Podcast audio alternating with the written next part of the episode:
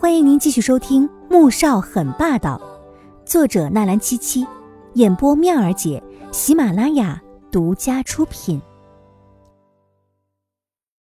第四百二十集。这时候，管家走过来：“先生，苏老和穆小姐来了，正在楼下等您。”左印点了点头：“你去请他们上来吧，泡几杯茶到书房。”黄天武咬了咬唇。随即小心翼翼的看向了左印。要不，我先回房间吧。好，你先回去休息吧。等中午饭的时候，我再叫你。左印点了点头，对于他的识大体很高兴。虽说不介意他和苏振宽、穆坚家见面，但毕竟穆坚家是姓穆的，和穆萧寒的关系还那么近。而凡是和穆萧寒有牵扯的任何人或者是事情，他都不愿他沾染。黄天武走进房间，转身将门关上，看到苏振宽和穆坚家缓缓的走了上来。苏老，穆董。左印走过去，和两个人握手，随后推开书房的门走进去。没多久，管家端了几杯茶进去，又再次出来将门给关上。黄天武听到脚步声传到了楼下，悄悄打开门。走到书房门口，耳朵附在上面细细的听着。只是听了没多久，却听不到一点声音，只好放弃，又回到自己的房间。两个小时后，黄天武正在画稿，左印推门走进来：“小五，可以吃饭了。”黄天武点点头，将画笔收好。事情谈完了吗？嗯。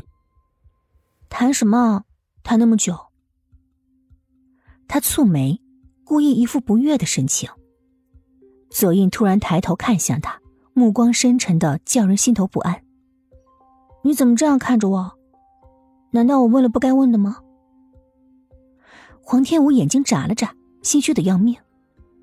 没什么，只是你以前从来不过问的事情。黄天武顿时哑口无言。左印不提的话，他好像还真的没有意识过这件事儿。好吧，那我以后不问了。他讪讪的说了句，便往外走。左英一把拉住他：“小五，我没有责怪你的意思，只是有点惊讶。我们迟早是会要结婚的，你想了解我的事情，我很高兴。”黄天武点点头，想了片刻，目光很坦然的问：“刚才那两个人过来，找你是做什么？”我打算。在春城这边投资一个项目。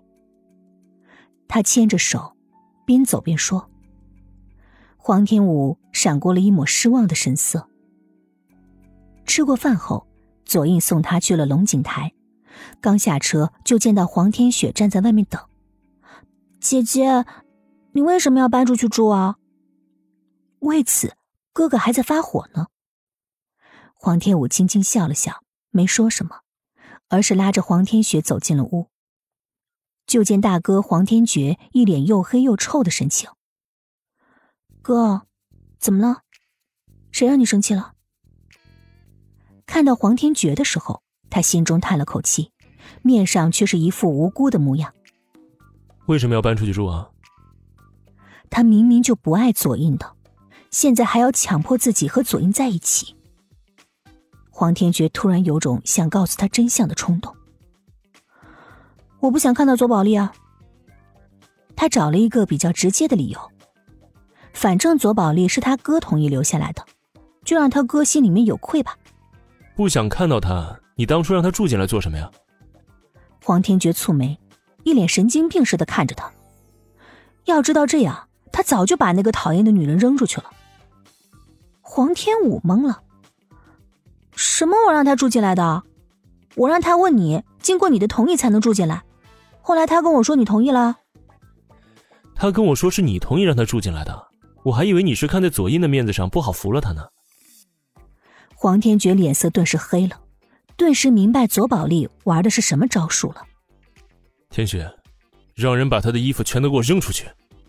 竟敢在他的面前耍心眼儿！算了。就让他再住一段时间吧。这种时候，当然不能让他回到左印那边住了，那不是更烦人吗？他说完便往楼上走去。我把他赶出去，你不要在左英那儿住了。还没结婚，住到一起像什么样啊？